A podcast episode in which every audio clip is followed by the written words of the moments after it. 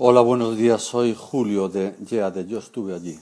Ayer estuve todo el día eh, reflexionando sobre la medida de los 280 caracteres por tweet eh, que parece ser que quieren poner en marcha. Estoy muy en contra, ya lo he dicho en redes sociales y aquí mismo. Entonces voy a dar mi opinión eh, más o menos creo que fundamentada.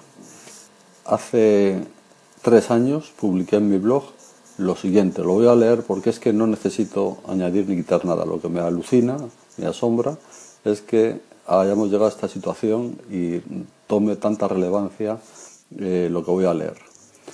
En mi post decía el titular, piensa mejor, escribe menos, te leerán más. Como introducción decía lo siguiente, está comprobado que un tuit breve más aún, dirá alguno, se lee más, se marca más veces como favorito, cuando todavía existían los favoritos, más que los me gustan, pero eso es otro tema, más se retuitea y más impacta. Y desarrollaba esta sencilla, este sencillo axioma de la siguiente manera. Propongo tuitear tweets de 70 caracteres, el 50% del límite preestablecido por Twitter. La vida demuestra que podemos decir lo mismo con menos palabras. Es más, a veces conseguimos decirlo mejor y comunicar más. Pero el arte de escribir tweets no es solo la longitud de los textos.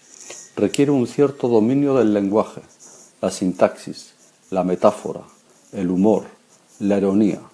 Esa serie de recursos que convierten el estilo en la línea más directa entre los dos puntos clásicos de la comunicación, emisor y receptor. El timeline es una experiencia intensa que demuestra a simple vista cómo los tweets son menos letras, con menos letras se identifican antes.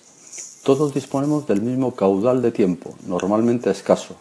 La síntesis se nos aparece entonces como valor en alza. No nos equivoquemos con el refranero.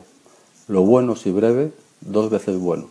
Es fácil de decir, pero no tanto de aplicar se requiere una buena dosis de pensar más, más tiempo, cada tuit, de pensar mejor, calidad de argumentación, de ser más creativo combinando lo racional con lo emocional para adaptarlo a las circunstancias de cada tuit. Si además añades una pizca de imagen, vídeo o un enlace más un selecto hashtag, sin apurar la cuota de caracteres permitidos, serás retuiteado más y más y más tarde o temprano. Ahí acababa lo que dije en su momento. Unos meses después, bajo el título Jugando a ser CEO de Twitter, me explayé más hablando o sugiriendo algunas ideas. Una de ellas era, para tuitear hay que pensar. Es más fácil publicar una foto o vídeo que escribir una frase corta con sentido. Hasta la fotografía más horrorosa encuentra eco entre los amigos enemigos, porque las imágenes son lo que son, no hay que explicar demasiado. Pero para tutear hay que usar la cabeza.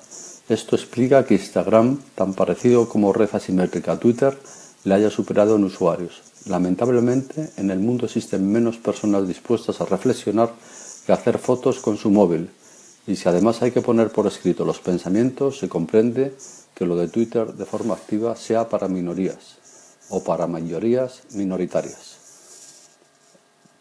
Tengo más cosas escritas, pero con esto es suficiente. O sea, no necesito Jack Dorsey que me alargue los tweets para tener más usuarios, porque como te descuides, los vas a perder. Punto.